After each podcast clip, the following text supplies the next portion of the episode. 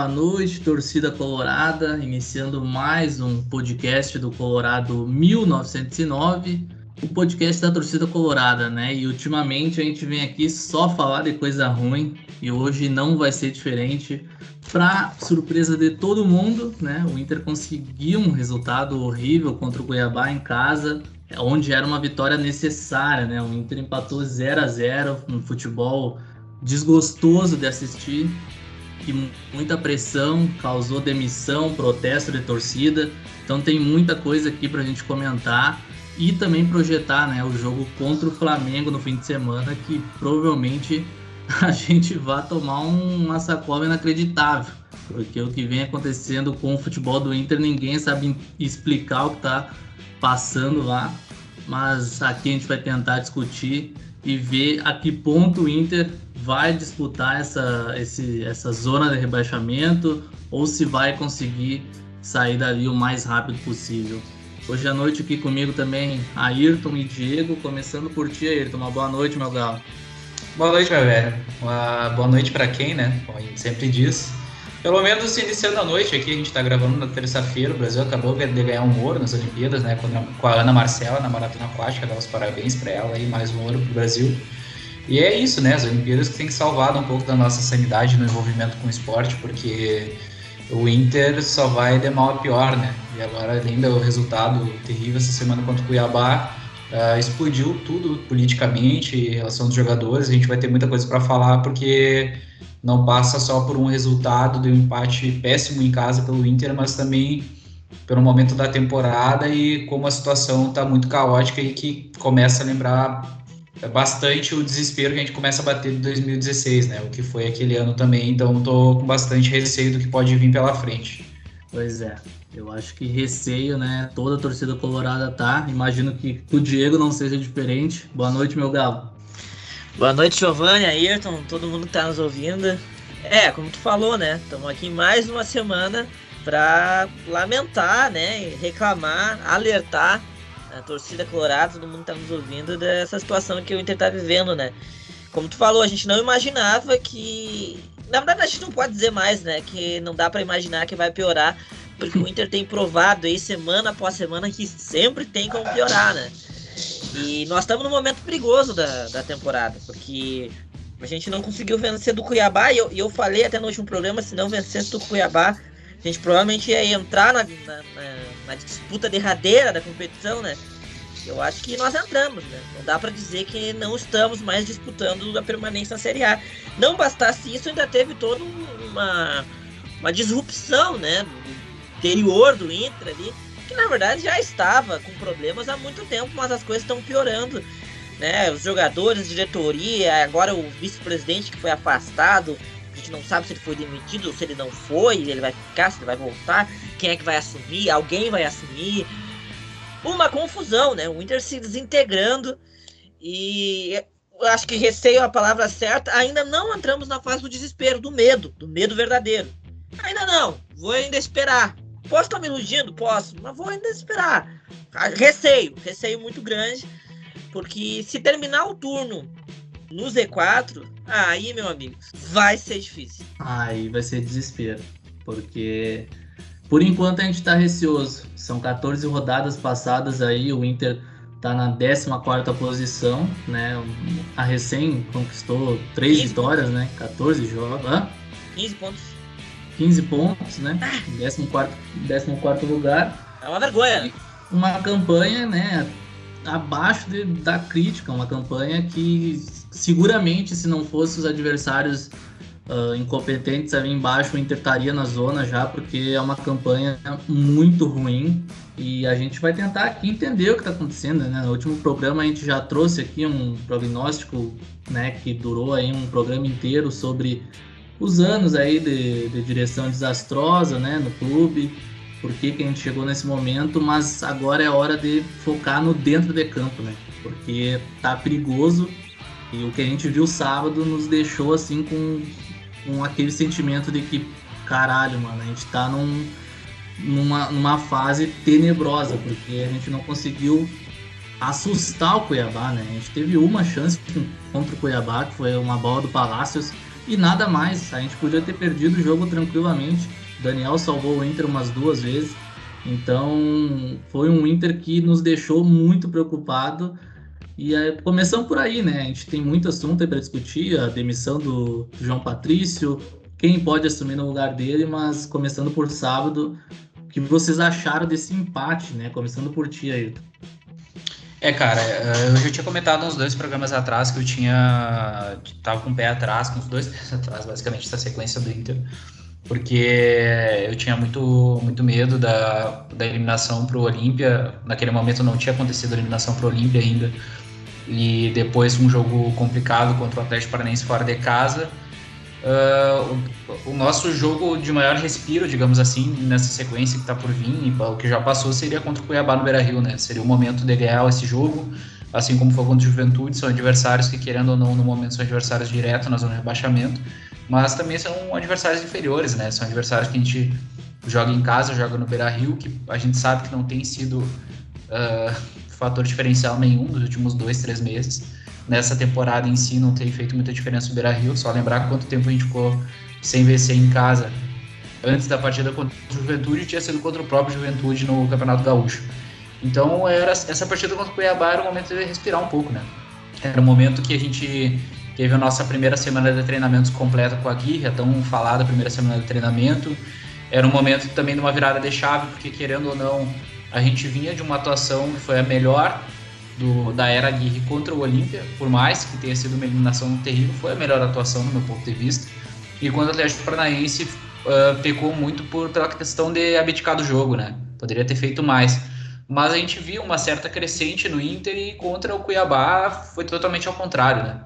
É, foi um time totalmente apático, um time que não conseguiu criar, um time que nenhum jogador consegue puxar responsabilidade, um time espaçado, não teve combinação de jogada nenhuma. Tudo que estava dando certo nessa última semana, que demonstrava um pouco da esperança, uh, não funcionou. E me preocupa muito como o Inter, não é que ele não ganhou do Cuiabá, ele não fez gol contra o Cuiabá, ele não fez gol contra o Olímpia nos dois jogos, ele sofre demais para conseguir criar. Uh, uh, não vinha sofrendo tanto para criar, mas vinha sofrendo para converter e agora sofreu muito para criar. Então o Inter parou de perder, mas a, a, gente precisa começar a vencer. A gente precisa de umas duas vitórias para começar a respirar nesse campeonato, ter um pouco mais de tranquilidade.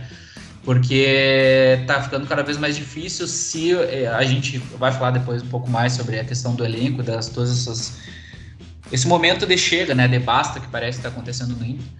Mas tem que chegar nesse ponto para daqui a pouco se conversar para ver quem está afim. O tempo de, de saber quem está afim já passou. Isso já deveria ter sido uh, discutido há muito tempo atrás.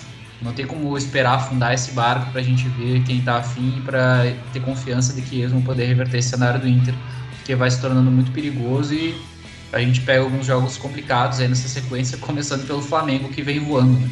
Sim, não, exatamente. E eu acho que aconteceu exatamente o que não podia acontecer, né? Porque, como tu falou, a tão esperada semana de treino, né? E que na verdade não foi exatamente uma semana de treino, né? Porque o Inter treina uma vez por dia, às vezes parece que nem isso, né? É, foi fato sabido aí nessa semana de treinos. O, o Inter treinava quatro e meia da tarde para terminar às cinco e meia. É brincadeira, né? É, é uma vergonha. Né? E segunda-feira não treina, né? Segunda-feira segunda até teve, teve um caso essa semana, né? De que mudaram na página do Inter, né? Que tava como folga na segunda-feira, colocaram recuperação muscular, né? Sim, exatamente. É. É uma, é uma mamata, né? É aquela coisa que a gente fala do, do Inter não ter comando. E eu acho que o que aconteceu essa semana é o que não poderia acontecer, que é realmente perder todo e qualquer é, é, vestígio de comando, de comprometimento que ainda havia. Perdeu. A semana foi encarada como uma semana de folga, né? A impressão que dá é essa. A semana foi encarada como uma semana de folga. Pelos jogadores, pelo vestiário, mas também pela comissão técnica. Porque como a comissão perde um grupo dessa maneira, né? Você tem uma semana de treino. Você tá insistindo que você precisa dessa semana desde que você chegou no clube, né? Comissão do Gui. Aí quando tem essa semana, larga assim, acorda aí então você não pode reclamar que você não tem como treinar um time. Né? Ah, mas os jogadores não estão afim, não sei o que, tá, mas para um pouquinho, tu tem que fazer o teu trabalho, né? For... Alguém tem que forçar alguma coisa para esse vestiário andar, porque senão não vai dar, né? Então, bem decepcionante e preocupante, porque a gente parece, espero estar errado, mas parece estar entrando de novo naquela fase que a gente já viveu na reta final ali do Miguel Angel. Né? Na reta final, entre aspas, né? Porque durou bastante, mas uh, a partir da final do Campeonato Gaúcho, né? O time do Miguel começou, né, a dar tudo errado, não conseguiu ganhar os jogos, perder, perder, perder, né? Até que teve lá a sua demissão, teve aquela fase do Osmar Loss também, que Inter venceu só o jogo com o Bahia, e os outros jogos, um horror, não conseguia criar, levava gol de tudo que é jeito. Enfim, queda livre, né? Aí veio o Agui, melhorou um pouquinho, o time começou a criar muito, mas logo também parou de conseguir os resultados, mas ainda criava, ainda, a gente ainda tinha ainda alguma perspectiva de que uma hora o time ia conseguir andar. E agora parece que regrediu, né? Parece que voltou ao que era antes, que é não consegue nem criar. Um jogo ridículo, né? O Inter, como o Giovanni falou, teve uma chance, lá vai. Né? Aquela bola do Palácio ali, o goleiro pega, tem um cruzamento lá também, o goleiro pegou. Muito pouco, o Cuiabá criou, mas teve chance de vencer o jogo. Agora, eu acho que o único ponto, assim, não tão desastroso é que o Cuiabá não teve chances muito claras. A defesa do Inter melhorou um pouco. Eu acho que o Inter tem é, tem condições de escapar dessa situação sem grandes dificuldades, mas precisa fazer alguma coisa, precisa intervir, tem alguma coisa dando muito errada no Inter. É, o Inter com uma defesa minimamente organizada e com o Tyson funcionando, você consegue ali os seus 45 pontos. Agora, do jeito que tá, tá muito difícil. Tyson não faz nenhuma diferença praticamente. A defesa uma hora entrega, o time não cria. E essa falta de comprometimento, né? Esse, esse desleixo geral, parece que largaram, né? Na semana parece que todo mundo largou. E não dá, assim não dá. Não adianta a gente ficar falando de diretoria, a gente ficar falando de todo o processo tudo errado no Inter. Se dentro do campo as coisas estiverem desse jeito. Porque daí a gente vai parar na Série B, né? E daí, daí vai ser muito difícil, gente, voltar a, a conquistar títulos, né? É, cara, a impressão que passa é que esse grupo de jogadores ele quando ele sofre um baque que ele não esperava, eles desistem, né? Não sei para vocês, mas para mim passa. Eu ia falar exatamente isso e depois eu quero aprofundar mais nesse ponto. Né? Porque contra, com o Miguel Angel a gente tem todas as críticas com, com a pessoa, com o treinador, né? No caso, o Miguel Angel, né? Os seus métodos, seu jogo posicional, enfim. Mas no primeiro baque o time morreu. Depois com os Marlos uh, foram ganharam uma, depois de novo morreu. E com a Aguirre também começaram bem e a partir do momento que começou a dar errado, eles parece que desistiram. E me passa muito essa impressão de que é um grupo que desiste fácil das coisas. E no Campeonato Brasileiro a gente viu isso, a gente estava indo bem, a primeira derrota né, que a gente sofreu contra o esporte, o time desapareceu depois dos outros jogos, sabe? Então, me passa bastante impressão, mas falando de agora, eu acho que o Inter precisa mudar radicalmente assim as, as lideranças desse time. Afastar, porque a gente já viu que não tem, tem mais o que, o que o Aguirre fazer, não tem da onde ele tirar. Ele precisa de algo novo no time dele, porque os que estão ali eles não conseguem, eles não querem, eles não, não passam a impressão de nem querer jogar. Então já saiu a notícia que vão afastar Dourado, Edenilson, Patrick e que multaram o Thiago Galhardo, mas a gente precisa ver essas ações acontecer, né? Porque a, a, sempre sai um negócio de uma notícia dessas e no fim eles estão lá jogando como sempre. E daí se continuar nessa, o Inter, infelizmente, vai, vai brigar para não cair, porque esse time que o Inter entrou contra o Cuiabá, a gente olhando no papel, pô, perfeito. É hoje. Vamos ganhar, vamos ganhar e voltar a, a jogar bem. E não foi nada do que aconteceu, não, não funcionou, o time não conseguiu criar jogada, um time muito espaçado, um time lento. O Dourado na saída de bola não existe, ele não marca, ele não passa. O Edenilson sumiu desse jogo. O Tyson não conseguiu jogar. O Palácio, sempre que pegava na bola, estava sozinho. Então foi um horror, um completo horror. Como o Diego falou, a única coisa positiva é a defesa que deu sua melhora, mas que eu ainda acho que está muito frouxa, mas não por culpa da, da defesa em si, mas por quem protege na frente. Que no caso seria os volantes ali. Eu acho que a marcação tá, tá cada vez pior desse, desse primeiro volante. Então mostra que a, as falhas do Inter assim são bem pontuais. E claro, tem, tem todo o sistema do Aguirre, mas tem jogadores ali que se tu, tu vê que tão, tão, não estão te entregando mais, eu acho que tá na hora de, de mudar, sabe? E a gente tá na fase de que acabou a temporada em questão de qualquer coisa de títulos, né? Então a gente tem que salvar essa temporada e pensar no ano que vem, de, de voltar mais forte, de fazer uma, né, uma oxigenação nesse time. E, e, é, e tem que começar agora. Só, a gente vai para a 15 rodada. E se a gente não.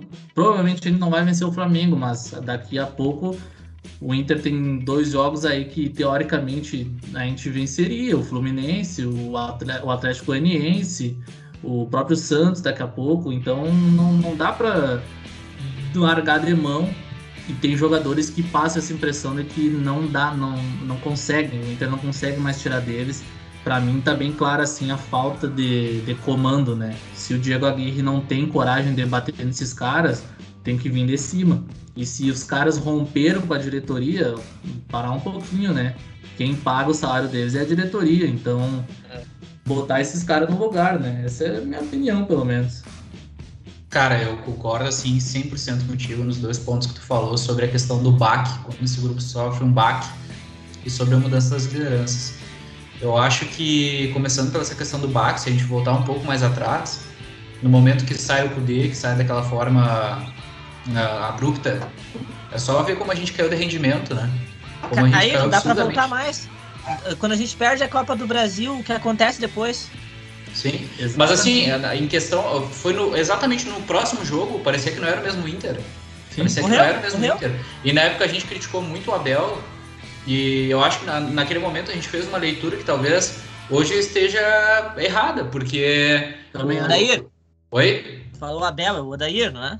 Não, não, não, eu tô falando da, da, do, do, Abel mesmo, eu tô falando quando sai o Cudê e vem o Abel e a gente ah, cai tá, na Copa sim, do Brasil. Sim. Porque a gente criticou muito o Abel que, pá, no próximo jogo o Inter já, ele já teria mudado a cara do Inter. Mas eu acho que foi uma leitura errada e eu me coloco nesse ponto. Porque, na realidade, eu acho que o elenco se desestimulou. O elenco perdeu a motivação, perdeu uh, o que seja a palavra para definir uh, esses caras, que eles têm que começar a entender que é o seguinte, a gente passa muita a mão na cabeça desses jogadores. Esses caras, eles jogam a hora que eles querem, eles fazem o que eles querem no momento que eles querem. E trazendo essa questão de como eles mandam e desmandam em relação à falta de comando que existe no clube, eu posso trazer três exemplos aqui. O Guerreiro magicamente voltou a jogar futebol agora. Até, até uma semana atrás, uma, duas semanas atrás, a gente sabia qual era a situação do Guerreiro. Daí, do nada, volta o Guerreiro a jogar futebol. Alguém sabe me explicar por quê? Ninguém sabe explicar o porquê. Eu ouvi o Aguirre na entrevista falando que imaginava que ele não teria condições, mas daí se fez uma análise ele tem condições. Mas aprofundar a explicação em momento nenhum. Nosso capitão dourado. Eu não esqueço que há um mês atrás ele não queria jogar mais no Inter. Isso daí eu não esqueço. E daí ele voltou a jogar a, a, magicamente também. Se a gente for falar do Edenilson, todas as vezes que o Edenilson está para ser vendido, vem a famosa frase: nós precisamos retomar o foco do Edenilson. Cara, só um pouquinho, cara. Tira um pouco da esfera do futebol. Tu tem, teu, tu tem uma empresa com, com a tua equipe e, e, a cada dois, três meses tu, tu, precisa fazer um trabalho de retomada de foco do, da, da, da, tua equipe, dos teus profissionais. Isso não existe, cara. Isso não deveria ser discutido, não deveria estar em pauta para ver se eles estão afim. Eles já tiveram N oportunidades de estar afim pelo clube. Eles já tiveram oportunidades de estar afim contra o Olímpia, já tiveram oportunidades de estar afim contra o Vitória. Já tiveram várias chances. E isso não passa por um técnico, dois técnicos, três técnicos, não passa por uma diretoria nem por duas, no caso, duas diretorias. Mas, assim, é, é, é, é algo é, recorrente. E, baseado nisso, eu acho que precisa ser feita uma limpa nas lideranças. Porque não tem como a gente confiar que esses caras vão fazer algo diferente a partir de agora. A gente sempre criticou muito essa questão deles não conseguirem conquistar um título. Mas se todo momento que eles sofrem um baque, e isso do baque também tem mais um ponto que reforça, essa atuação muito ruim vem depois daquele apavoro no aeroporto e das faixas dentro do Beira Rio. Então isso também deve ter pesado muito no vestiário, também deve ter pesado muito nessa questão do ambiente. Tu também, como profissional, também tu não vai se sentir bem dos caras te dando um apavoro. Também não, não concordo com essa questão do, do aeroporto, por exemplo, de tu ir lá e tentar bater no cara. É, não, não chegaram a esse ponto, mas, né, xingamentos, enfim, etc. Mas assim, cara, o torcedor também não pode ser feito de bobo, sabe? Porque esses jogadores, eles jogam a hora que eles querem, que não querem, e eles não tendo não, né, não tem uma leitura de contexto do ponto que se chegaram. Então só o fato de eu estar tá falando de Dourado, Edenilson, Guerreiro, todos esses jogadores em julho, agosto já de 2021, já é um problema. Porque isso significa que a gente não teve uma limpeza e um renascimento desse ambiente. A gente está preso às mesmas coisas há 3, 4 anos. Então, eu, eu particularmente não tenho confiança nenhuma que esses caras vão, depois dessa, dessa discussão que teve com diretoria, etc., no vestiário do Inter, vão olhar e vão pensar: não, agora a gente vai para cima. Eu, eu não tenho essa confiança. Não, eu concordo contigo. Até muito pouco tempo atrás eu achava que se o Inter vendesse o Edenilson e, ou até o Patrick agora, o, o time ia desandar, porque a gente não tem reposição. Mas é aquela coisa que o Murici falou em 2013, no São Paulo, era uma situação muito parecida com o que a gente vive hoje. Que para te escapar do rebaixamento precisa ter gente que quer, né? Que tá comprometida, que vai lutar. Não é nem muito questão de futebol, né? E você vê que muitos jogadores ali já largaram, né? Já largaram. Uh, não estão mais comprometidos, já não estão firmes no, no, no objetivo do Inter, seja qual for da temporada, que no momento é escapar do rebaixamento, né? E eu acho que uma coisa que, que caracteriza essa situação toda, é, eu acho que não é nem uma questão assim de ser uma. de, de não querer jogar, né? Como muita gente diz que o, o grupo demitiu o Miguel Anjo. Eu, eu acho que não é isso. Mas eu acho que é uma coisa assim, ó. É um grupo que parece que ele sente que ele tá fazendo um favor pro Inter. Uh, em Sim. lutar pelos títulos, em estar tá lá em cima, porque eles vieram da Série B. Porque é um grupo que incorporou muito um discurso que a gente ouviu muito né, ali por 2017, 2018, que é o discurso da reconstrução, né?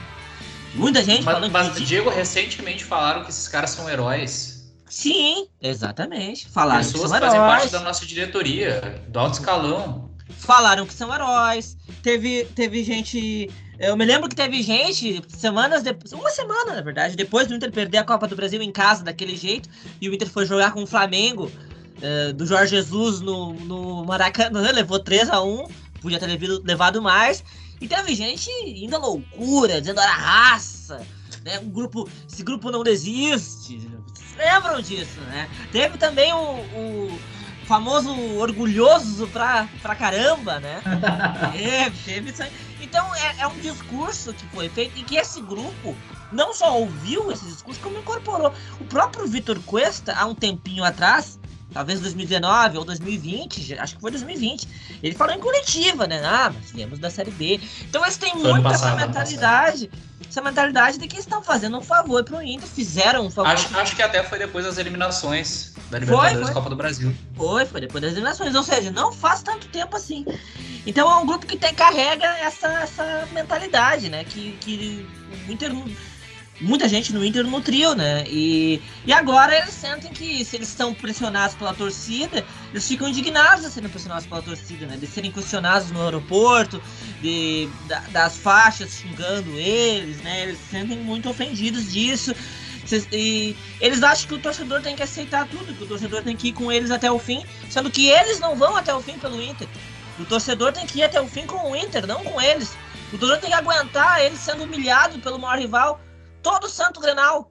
Torcedor tem que aguentar isso, sabe? Eles não levantam um dedo mindinho pro, sei lá, pro Isaac do Grêmio, entendeu? Mas pro torcedor eles viram os leão, sabe? Então é, é, é, um grupo que tem essa personalidade, que na verdade é uma falta de personalidade, né?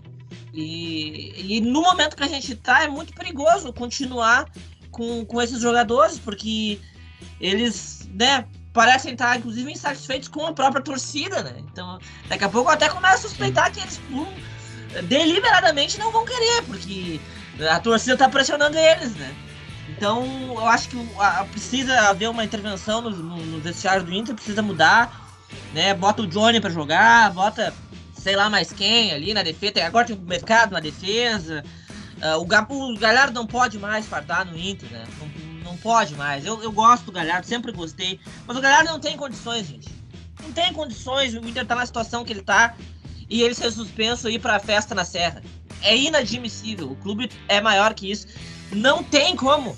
Não, não tem como. Não, não pode mais fardar no Inter. O Guerreiro. Não, e isso. E o, e o Galhardo, eu acho que é um caso sintomático, tá?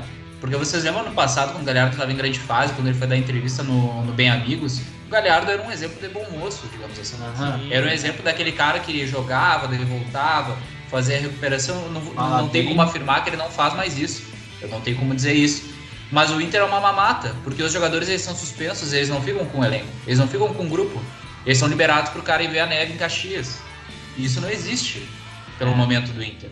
Então, quando o torcedor bate o pé e pega no pé dos caras, ah, porque pintou o cabelo, isso e aquilo, eu já falei, é, assim, não é porque o cara pintou o cabelo que não vai jogar futebol, mas existem determinadas atitudes que denotam o quanto o cara está envolvido com o contexto e o problema do, do clube, sabe? É, eu acho que o Inter tem jogador para sair dessa situação. O Inter tem o Tyson, eu acho que o Inter tem o Yuri, o Inter tem o Palácios, o Inter tem o Maurício, sabe? Com esses jogadores e com uma defesa bem fechadinha, tu já consegue fazer o um mínimo para sair dessa situação. Consegue, sabe? O campeonato tem muito time ruim ainda, né? Agora, se continuar. O Patrick é outro jogador, gente, que não tem a menor condição de continuar vestindo a camisa do Inter. Para começar a história, a condição física dele é ridícula. Ridícula. Sabe? É ridículo. Então, o próprio Patrick, o Edenilson, o Dourado, talvez eles seriam ídolos do Inter se eles tivessem ganho do Corinthians em fevereiro. Eu tenho certeza que eles têm isso na cabeça ainda e que isso pesa na cabeça deles, pesa em todo mundo. É, verdade. Só que o fato é, é que passou, aconteceu, não vai voltar. Não adianta, sabe? Não adianta, tem que trabalhar com o que tem, sabe? E do jeito que eles estão levando a coisa, a gente vai parar na Série B. Desse jeito a gente vai parar na Série B, porque o Inter não consegue ganhar de ninguém, sabe? Sofre em todas as partidas, Uh, quando cria, não marca, às vezes não cria, a defesa uma hora vaza. Então não dá, precisa ter uma intervenção e eu acho que a diretoria do Inter às vezes ela fica assim muito preocupada com coisas que não são importantes. Por exemplo, essa história toda do Herman, sabe? Gente, afastar o Herman vai interferir alguma coisa, sabe? No, no vestiário, no grupo do Inter, não vai interferir em nada. Então pra que esse papo todo em torno, em torno do Herman?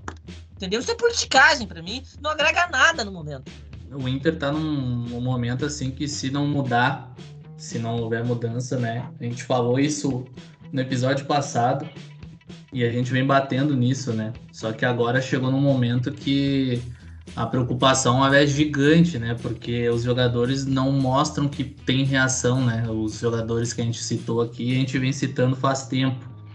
Então, eu acho que como tu falou, Diego, o Inter tem jogadores para sair dessa situação. A gente pode montar um time aqui rapidinho no meio-campo, sem Edenilson, sem Patrick, sem Dourado, sem o Galhardo no ataque. A gente consegue montar um time competitivo. A gente consegue uh, trazer o Cuesta da base, que está jogando um horror no, no sub-20. Bota ele ali jogando com os profissionais. Eu tenho certeza que ele vai trazer mais resultado do que o Galhardo, do que do que Denilson, porque é um cara que, que vai estar comprometido com o grupo, sabe? Então tá na hora de, de, a gente escolher bem o que, o que a gente quer para a temporada, porque a gente já dependeu demais desses caras que nunca entregaram, nunca entregaram nos momentos decisivos, nos momentos mais chaves. Eles sempre, né, na real eles entregavam para o adversário, né? Para a torcida eles não entregavam, para o adversário eles entregavam. Então chega, né? Chega. O Inter é muito maior que esses caras e esse vídeo que, o, que tá rodando no Murici, bah, resume a situação assim, ó, demais, demais. Tu, tu, tem cara que não importa a qualidade técnica, se ele não quiser, ele não vai jogar. E a gente tem aqui, a, a gente sabe que o Edenilson joga bola, a gente sabe que o Galhardo joga bola, o Dourado já jogou, mas os caras não querem. O Patrick tá fora de forma, até o Galhardo, o Galhardo tá fora de forma, hein? É só se tu pegar uma foto dele da, da fase boa dele em 2020 com a de agora, com, comparar as fotos, dá para ver que ele tá fora de forma. Então são caras assim que só na. Como ele falou, ah, o cabelo pintado não quer dizer muita coisa, mas nesse momento diz. Nesse momento diz. Sim. E, e esse, essas atitudes dele em pensar mais no patrocinador do que no Inter, em fazer post no Instagram sobre uma tal chuteira, cara, pra mim tu tá demonstrando assim que tu tá um pouco se lixando porque tá acontecendo no clube, sabe? Então tá na hora do Inter fazer uma limpa, assim, porque nas lideranças, né? Porque a gente chegou num momento muito perigoso e agora com a saída do, do JP Herman aí, né? A gente não sabe quem pode assumir o, a pasta né, do futebol. Falam que tem que ser um cara ligado à convergência colorada, falam que a direção quer um cara que não seja ligado à política, né? Que seja só um conselheiro independente. Estão surgindo os nomes aí do, dos diretores da base do Inter para assumir essa pasta do futebol profissional.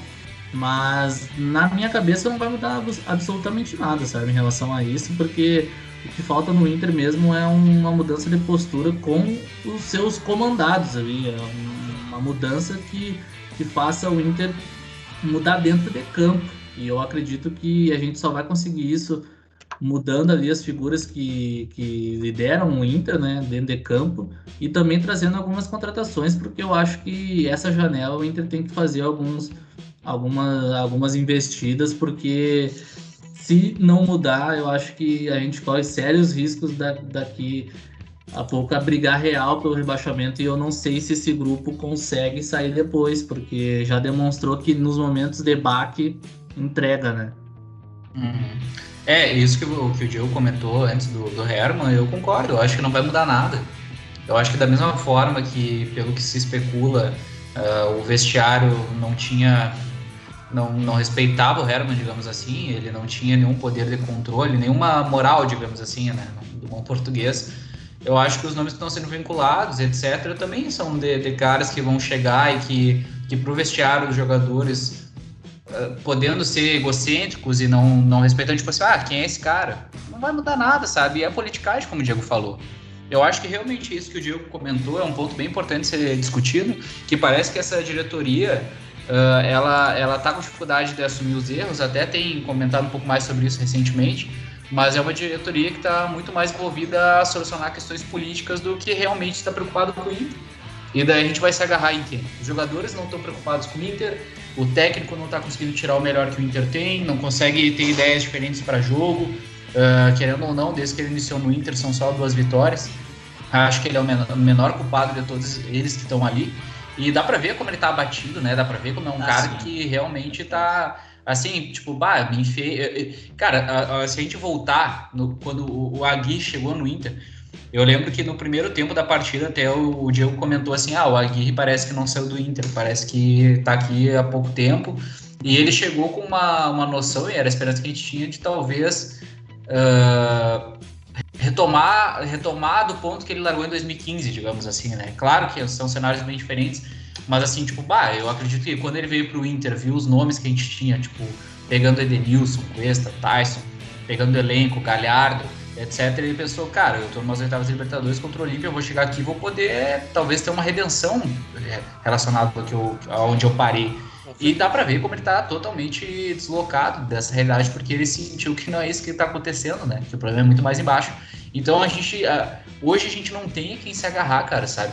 Porque a única coisa que pode resolver a situação do Inter é a diretoria ter o pulso firme e falar: tal jogador vai ser afastado, tal, tal, tal e tal, e outros nós vamos negociar. E nós vamos montar um time a partir das peças chaves X. Que na minha visão são o quê? Tyson, um Yuri Alberto na frente, um Maurício, um Johnny na volância, Bruno Mendes. Dá para montar um time competitivo assim. Porque a gente sabe que assim, a gente, a gente fala, ah, esse time é muito melhor que o de 2016 quando caiu. Mas vamos olhar um pouquinho para trás. O Cruzeiro tinha um time que era é, no início da temporada, pô, começou voando e vinha para disputar por tudo. tudo. E a gente viu como os jogadores descompromissados, os jogadores. Uh, não é, cara, assim, não é nem motivado, sabe? Porque motivado eu acho que é. Que não é essa palavra em relação a esses não, caras. Não é. Não é motivação, sabe? É compromisso mesmo, sabe? É, é tipo assim, é, é, ver além, é, tipo assim, a diretoria ver além da politicagem, de ver de que porque a, a, é uma aliança política que tomou a, essa gestão do Inter, né? Então saiu o Herman, agora tá pegando fogo politicamente porque tem que agradar os grupos políticos. Daí os jogadores precisam ser agradados. Todo mundo precisa ser agradado, sabe? Todo uhum. mundo precisa que é, passe na cabeça. Então isso é muito cansativo para o torcedor, porque a gente, a gente sabe que o futebol é um ambiente muito complicado, mas eu, eu, eu, tenho essa impressão que o futebol, eu não sei se é porque hoje em dia a gente sabe mais bastidores, a gente sabe mais coisas, Mas parece que tá cada vez mais chato em relação a isso, sabe? Tá cada vez mais. Eh, aí sim parece que a gente. A gente sim pode dizer, a gente fica desmotivado de acompanhar. Porque a gente, como torcedor aqui, é, eu sempre penso assim nos caras que sempre pagaram, sei lá, associação sempre. Esses dias a gente tava lembrando, uh, sei lá, os torcedores que vieram de fora do Brasil até para ver final da Copa do Brasil, etc. O pessoal que tá sempre apoiando o Inter, deixa de, num sábado à noite, tá, sei lá, com a família para ver um jogo brabo desses, para os caras terem tudo do bom e do melhor, sabe? E mesmo assim precisarem ter um extra, uma retomada de foco, um psicólogo, um psicólogo para apoiar. Cara, assim, há 10 anos atrás a gente não falava nada disso, sabe? Tipo, hoje em dia é, é, é, tudo muito mais problemático do que só o campo. E eu entendo que existem questões por trás. Mas parece que a gente está falando de, de questões que, em vez de falar dos pilares da casa, a gente está falando como é que vai ser a pintura da parede, sabe? Tipo, e o principal não se resolve, cara. E o único cara que pode, e as únicas pessoas que podem resolver isso é a diretoria. Ah, mas a diretoria é inexperiente, não tem moral. Mas eles estão no cargo ali de, de gestão, são eles que estão no topo, e são eles os únicos que podem mudar. Não tem como esperar mais por esses jogadores fazerem algo diferente. Não. Ou até mesmo do trabalho assim do Aguirre, se ele vai ser um técnico que vai conseguir fazer algo extremamente diferente para tirar do Inter sabe? Então, passa pela diretoria fazer essa mudança. E tem que ser para ontem, sabe? Tem que ser para ontem. Isso não dá para esperar mais. Não dá pra gente querer fazer uma reunião no vestiário e falar, tá, quem é que tá afim? Os jogadores não vão dizer que eles não estão afim, né, cara? Eles vão dizer, tipo, ah, eu tô afim e tal. Mas isso vai se refletir em campo? Exato. E eu acredito que não vai. Então, as mudanças precisam ser feitas. E para mudar, precisa ser realmente feita essa, essa renovação das lideranças e de um time diferente, né? O Johnny, a gente cansou de falar aqui, pô, é, comentar. Essa própria diretoria falou sobre isso, né? Nós estamos preparando o Johnny para ser o volante do Inter durante anos. O Johnny já foi arquivado de novo. O Johnny, o Dourado é titular absoluto. Então não mudou nada. Não mudou nada. É, a impressão que dá só em relação a essa coisa do Dourado é que deixaram lá o Aguirre, né? O Aguirre acredita que o Dourado é o mesmo de 2015 e coloca o Dourado para jogar. É, Mas é, é, eu acho que o Aguirre tá tendo muita dificuldade e como tu falou, a gente não tem onde se agarrar, né? E eu acho que aonde a gente poderia se agarrar agora é na comissão técnica e na diretoria. Que são eles que podem fazer alguma coisa, porque os, os jogadores falta esse compromisso, parece que desistiram, não estão não estão fechados com os objetivos do clube, sabe? Parece que ah, eles estão pensando mais em outras coisas, estão pensando mais quando o jogo acabar, quando tiver que fazer outra coisa. Eles não estão mais fechados. A gente já viu isso acontecer em vários clubes. E sempre que um time grande cai, isso acontece. Só que normalmente quando um time grande cai, isso acontece no grupo de jogadores e acontece também na diretoria. É, a diretoria se divide, ninguém, não existe comando, a comissão técnica fica ali a ver navios e nada funciona e o, o clube naufraga. Agora, há situações também em que isso acontece no grupo de jogadores e a diretoria tem uma figura na sua diretoria ou na sua comissão técnica que vai lá e consegue fazer uma intervenção e resolver a situação. O Murici foi assim no São Paulo em, em 2003 não é? O. O, o Inter. É, é difícil dizer as outras situações que o Inter teve para cair, né? Mas, por exemplo, em, em 99 lá, o Inter conseguiu lutando muito conseguiu escapar também, né? O Dunga era uma figura importante e tudo mais. Então, eu acho que para a coisa poder funcionar, para esse projeto poder andar, é preciso que essa diretoria esteja muito, muito unida, né? Muito fechada e com um comando firme sobre as rédeas do clube, né? E não é só fazer tudo o que tem que fazer para pagar as contas e administrar tudo através do capa e da ciência. Não! Tem que lidar direto com as pessoas, com o grupo de jogadores, com a imprensa. Tem que se fechar. Eu não tô nem aí se o Convergência queria uma vice-liderança, vai ficar brabo se não tem. Olha, se entendam. Eu não me interessa como, mas se entendam e se fechem. Porque esse projeto é fundamental para o Inter sobreviver, para o Inter poder ter chances de voltar a ganhar alguma coisa. Se, não, se esse projeto não, não sobreviver, se jogarem isso fora, sabe? Cara, o que, que vai acontecer com a gente? A gente vai virar o Vasco? A gente vai virar o Vasco, a gente vai cair de novo? Ou pelo menos vai ficar brigando para não cair todo ano? É isso que vai acontecer, sabe? Se esse projeto não for levado adiante, se o clube não for recuperado financeiramente, sabe? O mínimo é ser recuperado financeiramente. Para isso acontecer, a diretoria tem que estar tá fechada, tem que estar tá firme e tem que ter comando. Assim, é engraçado porque o Inter não tem comando no seu grupo de jogadores há muito tempo. E na verdade, se a gente parar pra pensar, isso é um pouco do cenário do futebol brasileiro. Os times que deram certo, eles acabaram encontrando ali, principalmente um treinador que que teve muito pulso. Né? Vamos pegar o Flamengo, por exemplo. O Flamengo até o Jorge Jesus pegar e fazer e acontecer, era muito criticado como a gestão dos bananas. Né? Por causa que era justamente a situação. O Flamengo perdia, perdia, perdia, não alcançava os principais resultados e ficava por isso mesmo. E os jogadores ficavam lá. Entendeu? Ficava por isso mesmo, não tinha o, comando. Né? Até que veio o Jorge Jesus e deu a liga, né? E virou todo o homem do futebol do, do Flamengo. Né? O, Palme o Palmeiras, em certa medida, com o Paulo Nobre, foi um cara muito importante para isso.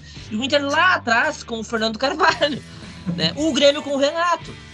Os, os, clubes brasileiros têm dificuldade de ter uma figura forte no futebol. O jogador brasileiro, em geral, ele toma conta da, dos assuntos do vestiário. Né? Precisa do treinador forte e tal. Agora, não me interessa como eles vão fazer, quem é que eles vão arrumar. Alguém tem que chegar nesse vestiário, tomar as rédeas e blindar o Aguirre e dizer, Aguirre, faz isso, ou faz assado, sabe? Tira o Dourado, tira, afasta o Dourado. Não tem mais Dourado como opção, não interessa gosta, ele não é mais opção. Acha outra, entendeu? E porque senão vai ser difícil, cara. Isso é para agora, mas é também pro futuro, né? Pro próximo ano aí, pro futuro. Se a direção não tiver fechada, não tiver firme, como é que eles vão colocar esse projeto adiante? Tem gente todo dia na TV aí falando que, que o Inter não tá endividado, que, que. Cara, tem gente pedindo estátua pro presidente. Que endividou o Inter, quebrou o Inter. Estátua pra um cara que quebrou o Inter. Sabe? Então, se não tiver fechado, firme, na, com a caneta na mão, para tomar decisões, vai, vai levar adiante como? E se não levar adiante, nós vamos virar o Vasco. Com todo respeito ao Vasco, nós vamos virar o Vasco. É, é não, teve uma figura, aliás, hoje, tá? No programa, que comentou que só havia três nomes possíveis na questão experiência, né? Porque eu acho que esqueceu que 2016 foi exatamente isso que foi feito, né? Quando se montou a SWAT. Que era Fernando Carvalho, Luigi e Sigman. Então, assim, Meu... ele tá sempre recorrendo à experiência, ao, a, aos totens, aos ídolos. Só que, cara, a gente caiu exatamente baseado nisso em 2016, sabe? E daí, daí, daí questionaram isso, se não me engano, tipo assim, ah, mas 2016 aconteceu isso. Daí ele comentou, ah, mas tu, qual que tu tem mais chance, o experiente ou... Mas, cara, literalmente aconteceu Meu isso Deus, agora. Meu Deus. Tu entendeu? Como é que tu tá querendo discutir probabilidades se esses caras estiveram em 2016 quando caiu? Alguns deles, Os caras né? esquecem, né? Os caras cara, esquecem. A, a impressão Porra, que dá, assim, é que o... Isso serve pro Grêmio também, tá? Eu, eu acho que é uma coisa do Rio Grande do Sul, assim, é que esses caras eles têm quase que o Inter e o Grêmio como seus clubinhos, assim, eles fazem o que eles quiserem com, com o Inter Sim. e o Grêmio, né? O Inter e o Grêmio são uns clubinhos ali que eles pegam para jogar botão, assim, é, parece que é, é, essa a impressão que dá. Porque qual, o último homem do futebol que o Grêmio teve foi o Fábio Koff, faz ó, Sim. muito tempo.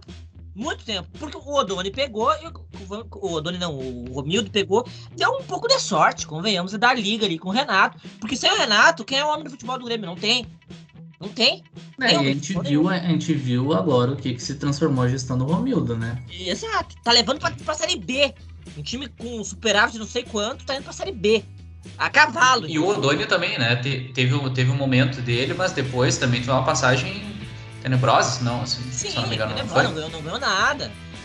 Foi o, daquela fase ali deles que eles não ganhavam nada. E o Inter, assim, eu, só uma coisa em relação ao Fernando Carvalho. Eu acho que o Fernando Carvalho, no que diz respeito ao, ao dirigente, à inteligência de futebol, ele é um cara muito capaz. Ele realmente domina o, o, o, o, futebol. E ele foi um cara que conseguiu colocar o Inter nas redes nos anos, nos anos 2000 porque ele tinha esse comando. Ele, ele, ele, ele conseguiu fazer uh, uma transição numa direção vencedora do Inter, mandando embora lá o Kleber, o Yarley, mandou o Yarley embora, inclusive no momento que ele deveria ter mandado embora, mas mandou. A gente não queria que o Yarley fosse. Por nós, o Fernandão e o Yarley não iam embora naquele momento. Foram e veio outros, outros jogadores que foram importantes, foram campeões. Ele tinha essa inteligência.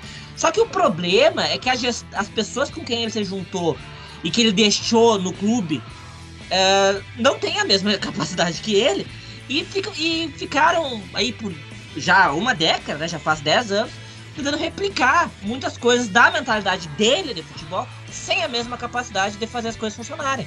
Foi assim na gestão do Luigi, foi assim depois com o Pífero e foi assim com o Medeiros. Todos seguindo muito a visão do futebol do Fernando Carvalho, talvez assim, uh, uh, mediados por conversas com ele, não sei, mas sem a mesma capacidade dele de colocar as coisas em prática. Eu não tô falando que ele tem que voltar, não, pelo amor de Deus, sabe? Só que eu acho também que às vezes as pessoas colocam ele como vilão. Eu não acho que ele é vilão, acho que ele como dirigente, ele era um ótimo dirigente. Não à toa, ele, ele conseguiu fazer um intercampeão no mundo. Ele saiu, aconteceu aquilo que aconteceu em 2007, ele voltou, a gente ganhou de novo. Então, eu acho que ele tinha essa capacidade. Só que agora a direção precisa de novas pessoas para fazer isso. Que se é para aprender com ele, aprendam. Não para repetir a mentalidade dele de futebol, mas a aprender a, o know-how mesmo da coisa, sabe? Como comandar, sabe? Como olhar para o mercado, como lidar com a imprensa, porque o Fernando Carvalho sabia fazer isso muito bem. Como lidar com a CBF, o Fernando Carvalho sabia fazer isso muito bem. Com a Comebol também. Se é para aprender isso, então aprendam, ótimo, sabe? Mas não tragam ele de volta, não, sabe? Não precisa de novas pessoas capazes de fazer isso. Não é possível que seja tão difícil assim, né? eu acho que. Eu acho que não tem chance dele voltar agora. Nem ele, nem o Luigi, mas. Não, também acho que não tem. São caras que vão estar tá por ali, né? Eu vi uma notícia que eles eles estão meio que. Ah, Barcelos, se precisar de alguma coisa, tamo aí. Então, eu acho que é a hora de pelo menos fazer esse, esse contato, mas um contato, né? Não um contato de chamar os caras para voltar pro Inter, mas de experiência, de troca de, entre presidentes, enfim, aquela cordialidade. Mas, cara, é o momento da gente de, de, de fazer o que a gente não fez em 2016 com o tempo, né? O Inter fez toda aquela aquelas coisas erradas de, de, de demitir técnico, de trazer Celso Rotti, Fernando Carvalho e um monte de gente num momento assim que não era para fazer aquilo, sabe? Um momento de desespero. E agora a gente querendo ou não, a gente tem tempo para organizar a casa e a gente sabe por onde começar, sabe? Eu acredito que os, os, o Barcelos e o Braga sabem, sabem o que está acontecendo, só que tem que começar a botar a mão na massa, sabe? Não poder ficar com medo, não ficar com o rabo preso, porque a impressão é essa, que os caras estão com o rabo preso com esse, com esse grupo que, querendo ou não, já, né, na cabeça deles já entregou alguma coisa, né? Tipo, ah, ser vice-campeão brasileiro, ser vice-campeão da Copa do Brasil, os caras subiram com o Inter, só que não é o momento para isso, sabe? Senão a gente vai ficar sempre nessas de, de depender desses jogadores.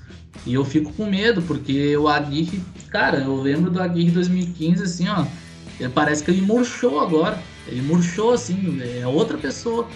Porque ele, na, nas coletivas dele o cara tá sempre abatido, perguntam algo para ele e ele, né, gente, eu tenho um grupo bom, né, mas cara, não tem confiança nenhuma assim no que ele tá falando porque provavelmente os caras não estão entregando no treino, não estão se comprometendo na semana, não estão se comprometendo nos jogos. Então, e ele não, sabe fazer. É, e ele, e ele tá perdido, porque não deve ter ninguém ali com ele, sabe? Não deve ter ninguém ali que chegue no vestiário e bata de frente com esses caras. Chegam ali passam.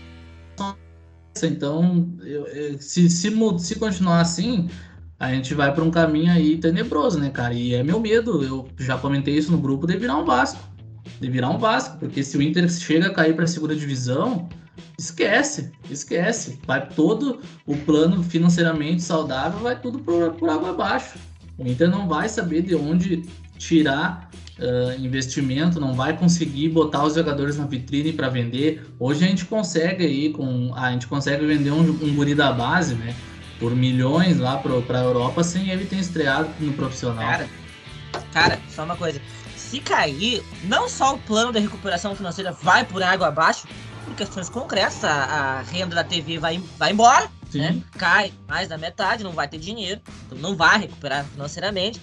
Mas pior do que isso, vai vir à tona com muita força o discurso de que essa gestão aí que inventou de querer vender jogador, de querer arrumar as contas do Inter, que quebrou o Inter. Sim. E aí eles vão querer dizer que não tem que fazer isso mesmo, tem que comprar jogador, isso isso e aquilo, né? E aí vai ser aquela divisão política insuportável, já tá insuportável, né? Que o Inter não vai conseguir andar. Isso aconteceu com o Vasco, gente. O Vasco caiu em 2008. E quando o Vasco volta, naquele período ali entre 2009 e 2013, o Vasco se endivida horrores. O clube quebra naquele período ali. Quando venceu a Copa do Brasil na gestão de Janite. Depois volta o meu Nico né? Volta Eurico, claro, porque.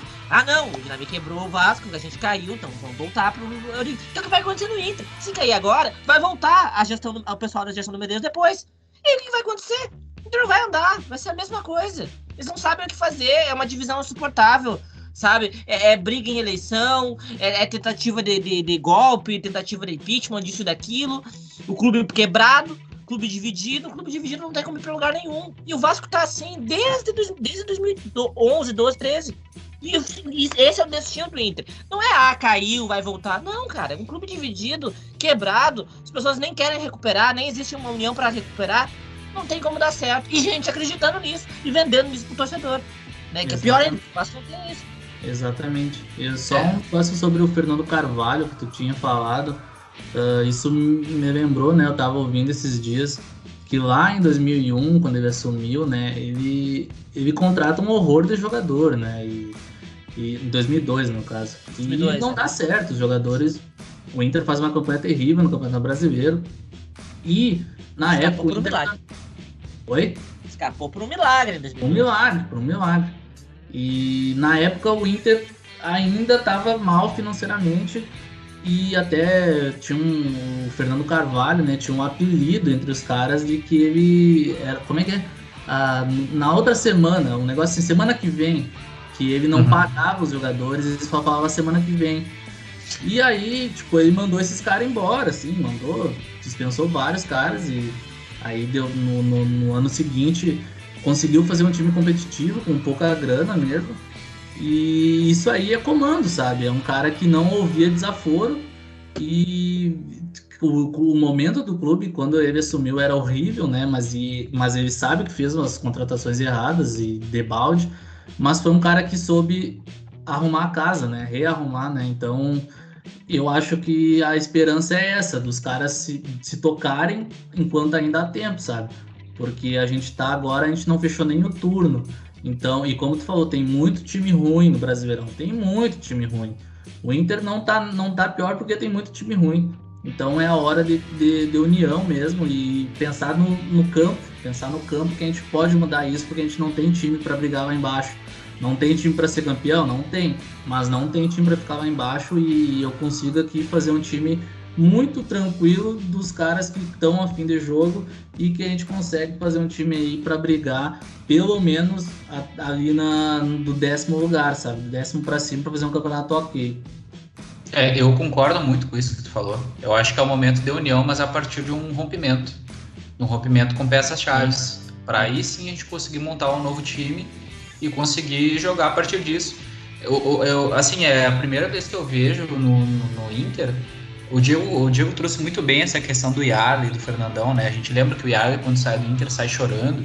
Mas eles saíram em momentos importantes, né? Para que o Inter pudesse montar uma equipe que foi muito vencedora com o Nilmar depois, com o Tyson, com o próprio D'Alessandro, com jogadores que vieram e responderam, digamos, à altura, né? Claro, foram campeões mundiais, mas ganharam Sul-Americana, ganharam Libertadores.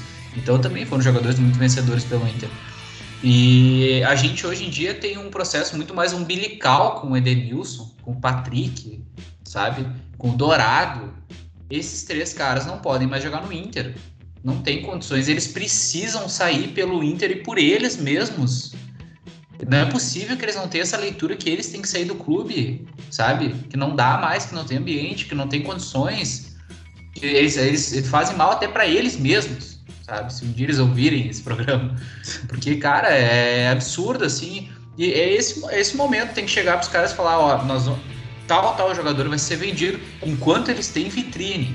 Porque ainda tem a questão financeira. Já comentei isso nos outros programas. É o momento de vender. Chegou a proposta, vende. Porque como o Giovanni falou, cara, dá para montar um time tranquilo. Já falei aqui antes. Monta o meio campo da, do meio, da, da volância para frente com o Johnny. Bota o Maurício, Bosquilha, tem Palácios, tem Tyson, é, no ataque tem o, tem o Caio Vidal, tem o Yuri. Tem vários jogadores aqui que a gente pode criticar a fase também. Mas a partir do ponto que tu faz uma limpa, tu renova o ambiente e traz um ou dois caras aí para ajudar na, na, composição do elenco do meio para frente, principalmente no ataque, que eu acho que é um setor que a gente tá sofrendo mais. Mas, por exemplo, liberando um guerreiro, a gente. Cara, a gente vai ter dinheiro para trazer alguém. É nítido isso liberando um Galhardo, a gente vai ter dinheiro para trazer alguém. E não precisa nem ser alguém no nível do Galhardo quando ele teve no melhor momento, porque a gente sabe que provavelmente o Galhardo vai sair, vai para outro time e vai jogar bem. O Edenilson vai sair e vai jogar bem. Mas a questão é que, como um conjunto, não dá mais. Existe um contexto, existe uma história. O futebol não é só o overall da carta do FIFA. Quem tem mais, que entra no campo joga melhor. É uma é, é um trabalho coletivo, um esporte coletivo onde entra em campo também as questões das relações entre eles, a história, a pressão, tudo. E a única coisa que pode mudar isso é a diretoria. E daí vai ter gente. Cara, a mídia vai cair matando, né? Ah, porque a diretoria tá vendendo os melhores jogadores do Inter, porque o Edenilson foi bola de prata, porque o Galhardo foi pra seleção. Só que é o seguinte: se não mudarem, vai ser a mesma coisa. Eles vão, vão se manter na mesmice e aí sim tem perigo de cair, sabe? Eu acho. Porque se, se eles fizerem essa alteração, colocar um time que vai manter o mesmo nível de qualidade, sabe? No mínimo. Mesmo que a gente troque um, tira um Patrick, tira um Edenilson botando um Bosquilha, pô, Bosquilha é bom jogador, o Johnny é um bom jogador, o Maurício é um bom jogador. Eu não tô falando para botar o Fabinho, o Anselmo e o Fernando Bob. não é isso que eu tô falando, sabe? Então, assim, dá para montar um time minimamente competitivo. A zaga ainda tá. Não pode liberar o Cuesta agora, porque senão a gente vai ter que jogar com o Lucas Ribeiro ou o Zé Gabriel. É, mas o mercado, o mercado estreia.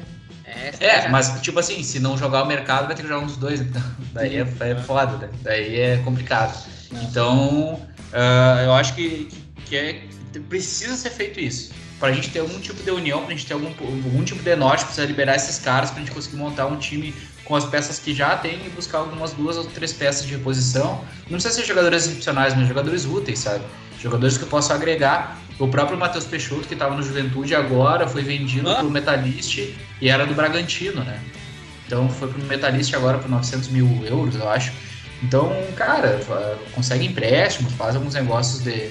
Não negócio de ocasião pagando caro, mas com certeza com o valor que está sendo liberado uh, pela essa folha salarial, uh, o guerreiro maior deles, né? Não pode esquecer do guerreiro, porque o guerreiro some, a gente esquece que o guerreiro existe, mas é o cara que a gente mais paga por mês.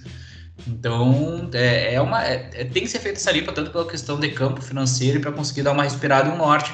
E, tendo um pouco de otimismo, a gente está tá numa fase muito ruim, mas é um time que a gente pode ter uma transição boa para até ter uma equipe forte, mais competitiva para o ano que vem, né? A gente não está falando de um time tenebroso, com o Johnny, com o Maurício, com o Bosquilha, com o Tyson, com o Alberto. É um time que agrada, é um time que poderia ser titular mesmo com o Edenilson, Patrick em campo, no elenco, mesmo com o Galhardo no elenco, mesmo com o Guerreiro no elenco é um time que pode ser titular tranquilo.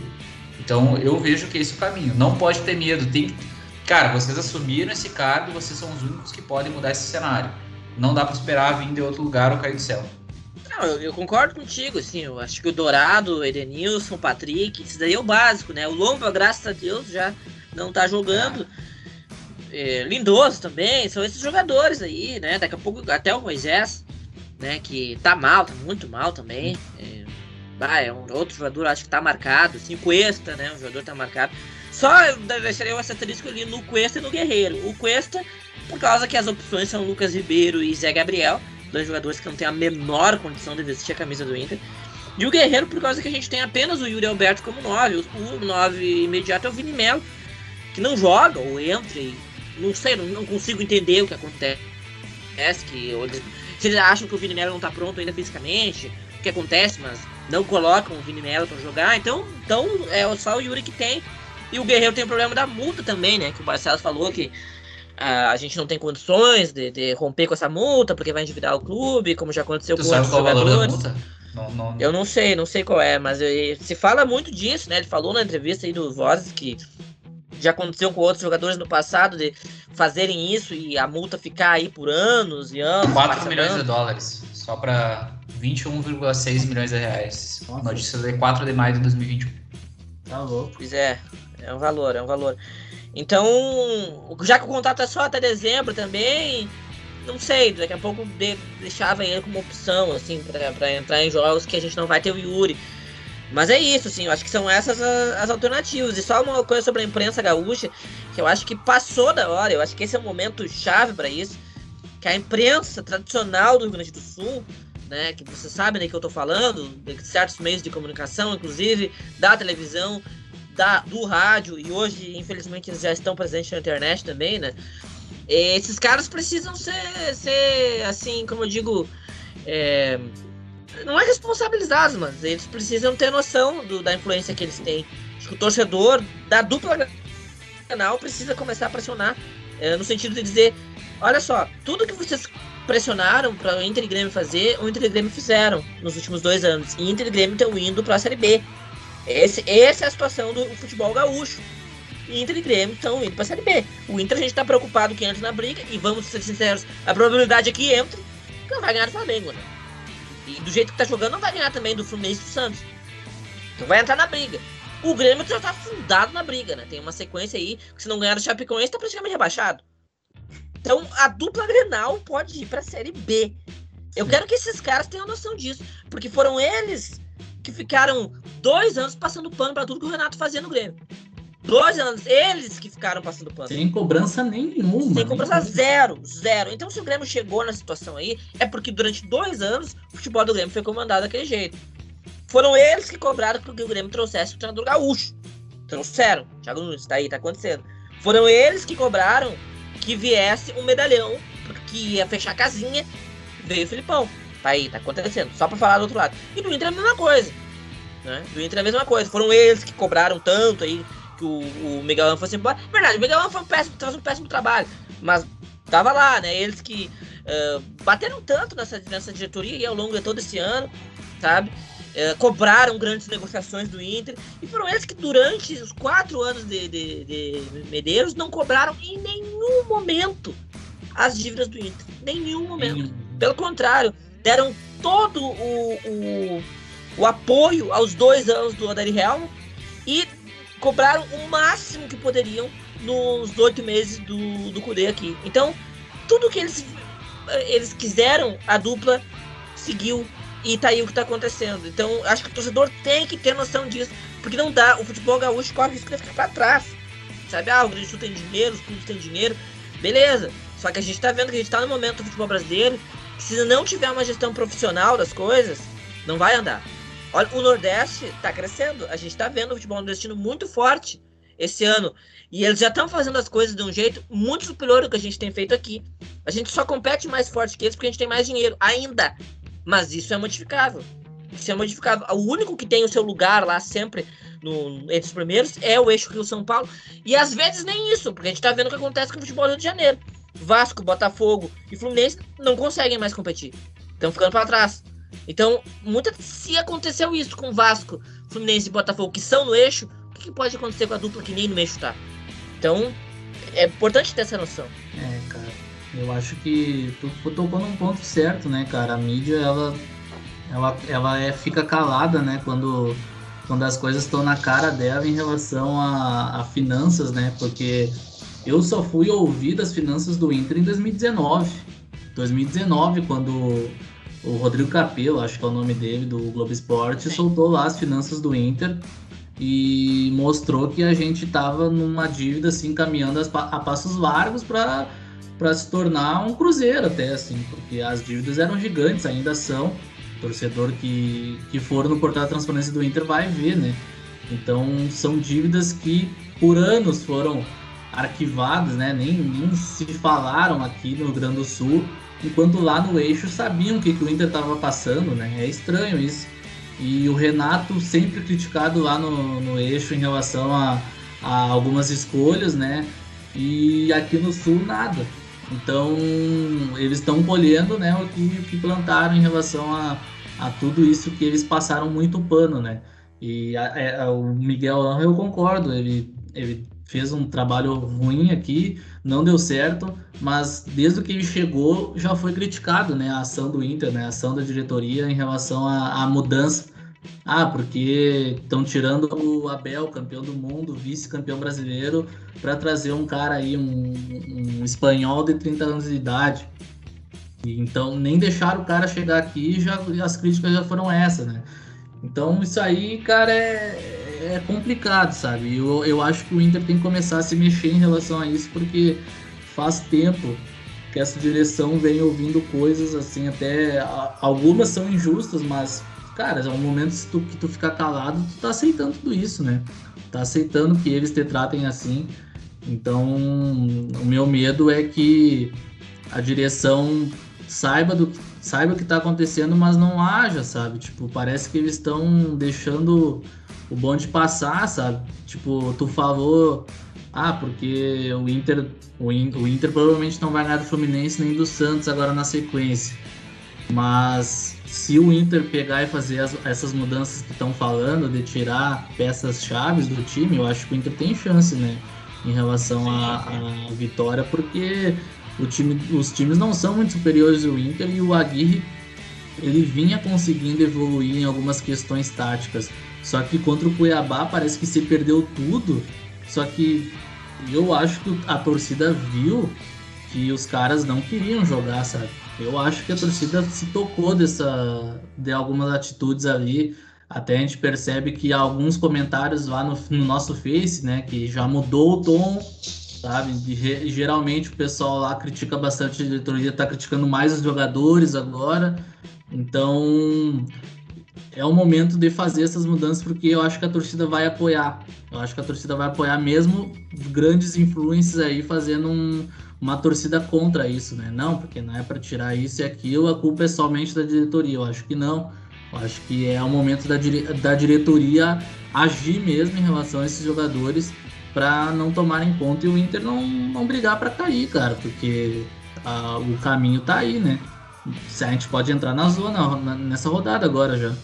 É, e eu vi também muita gente, muita gente não, influencer famoso aí, que até essa semana, né, eu acho que foi tu que compartilhou no Twitter, Giovanni, que uma análise, né, sobre o perfil dele, né, o perfil uhum. dele dizendo que mais de 50, em torno de 50% das interações, etc, são de contas falsas, né, Sim. dessa base dos fãs aí, então já começa por aí, né, mas uh, o influenciador aí também falando assim, ah, mas a gente está falando que o elenco do Inter é, é, terrível, sendo que é o mesmo time que vai enfrentar o Flamengo agora, que é o mesmo Flamengo que a gente pegou naquele momento ali no final do brasileiro, que estava disputando o título brasileiro.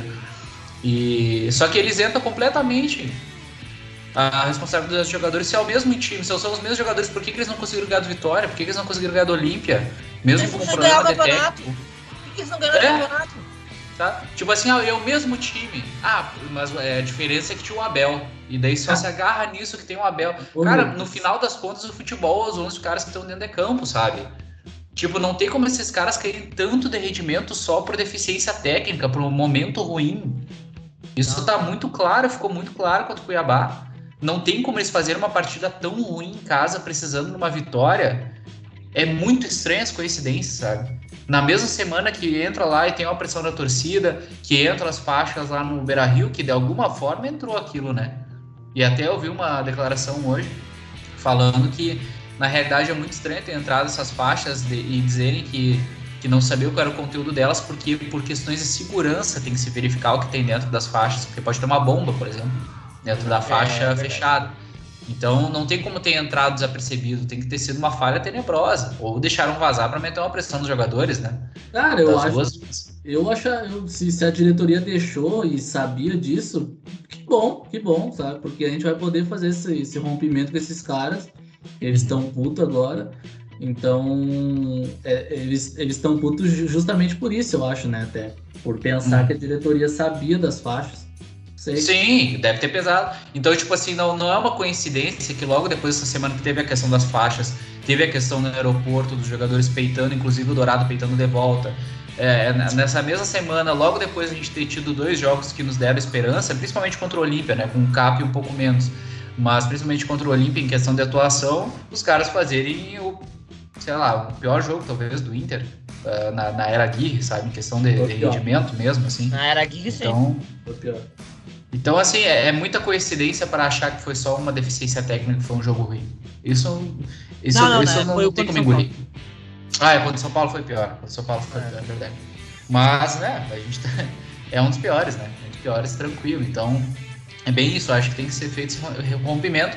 Porque é aquilo, daqui a pouco a gente vê esse um, dois jogos aí, que a gente não lembra a última vez quando aconteceu, a gente vai ser dois jogos seguidos. E ninguém vai ficar falando mais de Denilson, de Patrick, de Dourado de, de Lindoso, desses jogadores, porque já vão ter ido. E desgasta muito o ambiente, tá sempre retornando essa discussão. Desgasta muito. Precisa mudar isso. É, a direção tem que dar um jeito nisso, né? Entrar no vestiário, afastar os jogadores que tem que se afastar, tem que fazer as coisas de um jeito certo, assim. Porque também, se eles acham que eles tinham que pressionar os jogadores e eles precisaram de entrar para torcida pressionar, Também não é o certo. Eles que têm que ir lá pressionar os jogadores. Eles que têm que tratar os jogadores como eles têm que ser tratados. São profissionais do clube, tem que tratar de uma maneira profissional. Chegar os caras e olha, vocês não estão. Vocês acham que o ciclo acabou, vocês não estão comprometidos, a gente precisa alcançar resultado. Então vocês não vão jogar. Simples, é, é, é uma relação profissional. E acho que a torcida tá certo, você tem que pressionar mesmo. Sabe, essa popular que entrou aí no Beira Rio e deixou as faixas, é a mesma popular que alugou lá o barquinho, né? no, no Grenal. Os caras perderam o Grenal Libertadores em casa. Perderam o Grenal Libertadores em casa. Isso aí eu queria ver o Dourado pe peitando alguém quando o, Grêmio ganhou um Grenal da Libertadores. O Grêmio caindo dos pedaços. Ganhou um Grenal da Libertadores no Beira Rio. Aí eu queria ver ele peitar alguém. Não, não peitou, né? O PP lá que fez o gol, ele não peitou. Mas a torcida ele, ele quer peitar. Então é uma vergonha também, o senhor Dourado. Né? E eu acho que passou da hora. Esse é o momento. Tem uma semana para treinar aí, né? Que é a semana da Libertadores, que conseguiu cair fora, né? Um time ridículo, como o Olímpico, que vai levar 10 do Flamengo agora na, na, na, no meio de semana. Então, cara, é a semana para arrumar a casa. Se deixarem passar mais essa semana, velho, a gente, tem que, a gente vai ficar falando a mesma coisa, vai ficar pressionando a diretoria, porque o que vai acontecer? Tem um turno ainda. Eles vão largar assim. E aí vai acontecer o que a gente tá falando. Vamos ir pra Série B. Daqui a pouco até o Grêmio consegue escapar e vai nós no lugar deles, que é Deus me livre, até bater na madeira aqui, que é o pior dos cenários, né? Deus me livre mesmo. Ah, tá louco. Né, né? Eu acho que, que a gente tem que fazer essa mudança já pro fim de semana, porque, claro, não adianta mudar e daqui a pouco o Inter jogar o mesmo futebol, né? Mas eu acho que não vai acontecer isso. Eu acho que se tu fizer umas mudanças pontuais ali, eu acredito que em questão de, de comprometimento com o que o Aguirre passa, eu acho que vai melhorar muito. Não vai ser o melhor futebol que a gente vai ver, mas eu acho que vai melhorar alguma coisa. E acredito que o Inter não vai ganhar do Flamengo, né? Já, já é, partindo é. para os palpites. Até porque nós vamos, nós vamos nesse jogo aí para não ser goleado, né? É, já partindo para os palpites, gurizada. Infelizmente chegou a hora de palpitar entre Inter e Flamengo, jogo no Maracanã. Flamengo embalado aí por quatro vitórias seguidas, se eu não me engano. E estão ganhando de tudo que é jeito e fazendo gol pra caralho, né? E nós, tudo ao contrário. Não estamos ganhando de ninguém, não estamos fazendo gol. E né, a gente só tá piorando, indo ladeira abaixo. Começa aí, Ayrton, dando teu palpite pro, pro jogo contra o Flamengo. Olha, para quem gosta de apostar, é um jogo prato cheio, né? Prato cheio, tranquilo, vitória do Flamengo 3 a 0 assim. Assim, dá para botar no mínimo um over, né? Mínimo o Flamengo faz uns dois, assim, porque é, é, não tem como esperar algo diferente, assim. O Inter, é, apesar de ter melhorado na defesa, né? Que eu já vim comentando uns programas atrás, o Inter também não tá sofrendo gols, né? Tá sofrendo menos gols, pelo menos, né? Com exceção da partida contra o Atlético Paranaense, sofreu dois. Mas a gente vai pegar o Flamengo na melhor fase, assim, e provavelmente a gente eles vão conseguir furar a nossa defesa, né? Ainda mais vindo depois dessa partida contra o Cuiabá que deixou a gente tão preocupado. Então, acho difícil a gente fazer gols nessa partida, muito difícil. E a tendência é que a gente tome uns dois ou três, então acho que uns 3 a 0 Flamengo. Olha, a minha esperança é um 0 a 0 né? gol não vai fazer, né? Você não faz gol. Primeiro que nem vai atacar, né? Não vai atacar nesse jogo. Quando ataca, não consegue fazer gol. Quando não ataca, então, imagina. E vai ter o melhor ataque da, da América, aí, talvez um dos melhores do mundo no momento, aí, atacando o, o seu campo boa parte do tempo. Então, não tem como imaginar uma coisa muito diferente do que um 3x0. Eu, mas eu, vou, eu acho que vai ser 4x0. Que horror. Eu acho que vai ser 4x0. Que horror. Quem, mano? É, não precisa nem dizer pra quem, né? Cara, eu tô completamente assim, ó, sem força, sem força pra assistir esse jogo. E eu queria que não acontecesse, sabe? Não acontecesse. Desse alguma coisa para não acontecer o jogo. Porque a minha, a, a minha, na minha cabeça tá que o Inter vai tomar uma sacola jamais vista, cara. Assim, ó, inacreditável. O negócio como o Grêmio tomou na Libertadores. É, é possível. E, e é só ver os, os últimos resultados do Flamengo, os últimos resultados do Inter. Questão de atuação, então nem se fala. É, eu tô com muito medo, assim, eu não tô nem com aquela esperança, pô, o Inter vai jogar jogo grande, porque não existe mais isso, o Inter não, não, não tem mais. joga mais. Não joga mais. Então, a minha esperança é assim, ó, sofrer o menos de gol possível, mas eu acho que vai estar tá pintando uma, uma goleada histórica aí. Eu acho que vai ser, no mínimo, 4x0, nem tu falou, é. mas eu acho que vai ser 5x0. e vai ser feio, assim, ó. Vai ser complicado. É, eu acho, eu acho que no mínimo. Eu acho que no mínimo porque eles vão tirar o pé. Eu falei 4x0 porque eu acho que eles vão tirar o pé, assim, tipo, ah, deu. Se eles quiserem, vai mais. Mas acho que vai ser 4x0. Agora, até queria tirar essa dúvida. Pode ainda demitir o treinador? O Inter pode demitir o Aguirre? Não, não pode. Não pode. Só não, se conseguir aquele não. termo lá, né? É, se só se o Inter termo, tivesse, tá. tivesse uma rescisão amigável, né? Se o Aguirre pedisse demissão, no caso. Então Isso. pode. Pode, mas eu não se sei. Se tiver uma decisão amigável, sim, né? Senão. É, então vocês se preparem aí que pode ser o último jogo da Era Gui. Ah, forte, hein? Forte. Será? Cara, se acontecer o que a gente tá prevendo aqui, uma goleada, não, não segura. E aí vai virar, vai virar 2016, porque eles não querem, eles não vão fazer o que a gente tá fazendo, pedindo, né? Que é afastar os jogadores. Com uma goleada, com a imprensa aqui em cima, e a imprensa vai acima do Aguirre, né? A imprensa não vai em cima dos jogadores. O que eles vão fazer? Trocar o treinador. É, é, tão previsível, né? E aí vão trazer quem? O Abel? Não sei como é que tá o Abel na Suíça. Ah, tá bem, né? Ah, mas daqui a pouco, né? Porque gosta do Inter, não sei o que. Não, não, não. Mas eu, eu, ó, eu te digo, se levar uma goleada e a gente acha que vai levar, eu acho que vai levar também. Tem, eu acho que tem boa chance de ser o último jogo do Agui. Não demitir o treinador. Cara, o meu medo. Sou é contra, é acho que não deveria, mas. O meu medo é ele mesmo pedir demissão pelo semblante que ele tá passando. Também, também, também. É, até porque, né, o termo, né? Eu acho que poderia acontecer assim, ó. Com uma goleada, eu acho que é complicado. Pois é. É, cara. cara olha como a gente tá batido falando, né? É ah, foda, né?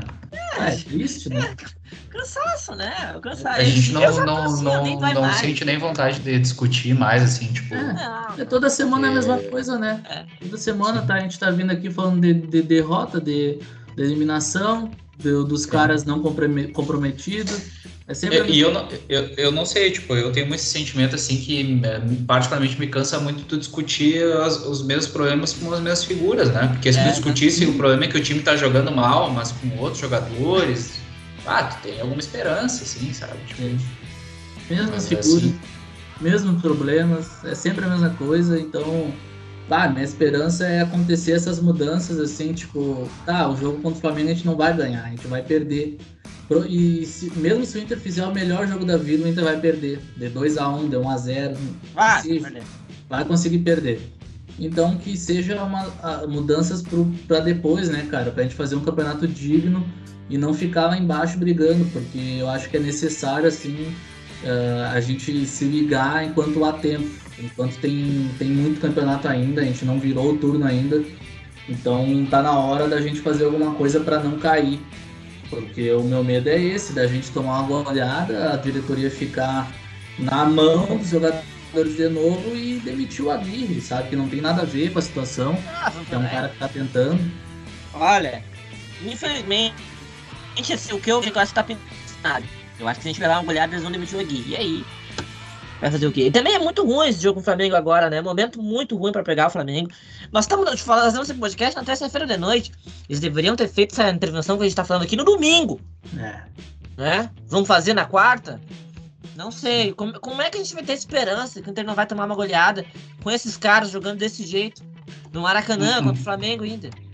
Mas isso entra muito, eu acho, naquela questão que a gente estava falando antes de tudo, ter que passar uma mão na cabeça, né? A própria questão do, do, do Herman ah, daí vamos ver como que o Herman pode sair para que não fique tão ruim politicamente.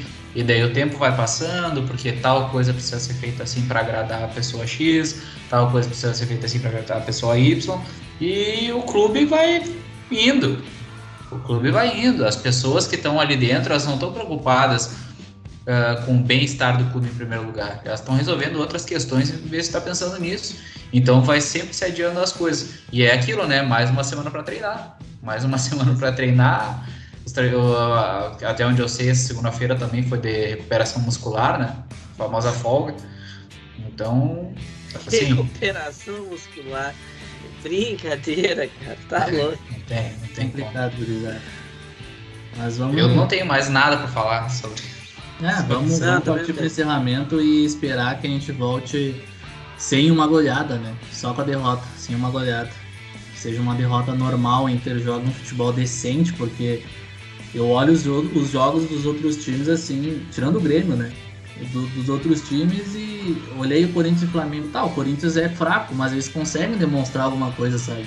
Eles têm ali o que fazer, eles sabem o que fazer dentro de campo, eles têm um comprometimento com o técnico, com a tática. Então, é, eu fico com medo, sabe? Fico com medo da gente não, não mudar isso aí e, e aceitar, sabe? Aceitar cada paulada que vier e a gente vai estar aqui no podcast de novo falando sobre mais um vexame do Inter. Tô, tô cansado disso já. Então, eu só espero que a gente volte com, com a dignidade. Com a dignidade e depois fazer as mudanças certas, porque o Inter não, não pode brigar lá embaixo de novo. Senão esse projeto vai por água abaixo, vai vir uma tempestade. Já tá tendo aí uma implosão no clube, então vamos torcer para que as coisas, né? Mas a gente sabe, se tratando de Inter, tudo pode piorar. mas boa noite. É bravo, mas é verdade, né? Valeu aí pela companhia de vocês. Esperamos aí próxima segunda ou terça-feira, né? A gente grava de novo. O podcast provavelmente sai agora entre quarta e quinta para os nossos ouvintes aí. Mas, né, vai ser um podcast mais, mais um podcast triste, né? Mas pelo menos vocês vão estar ouvindo aqui a opinião dos colorados que não estão aguentando mais que nem vocês. Então tá, gurizada, um abraço, até a próxima, valeu!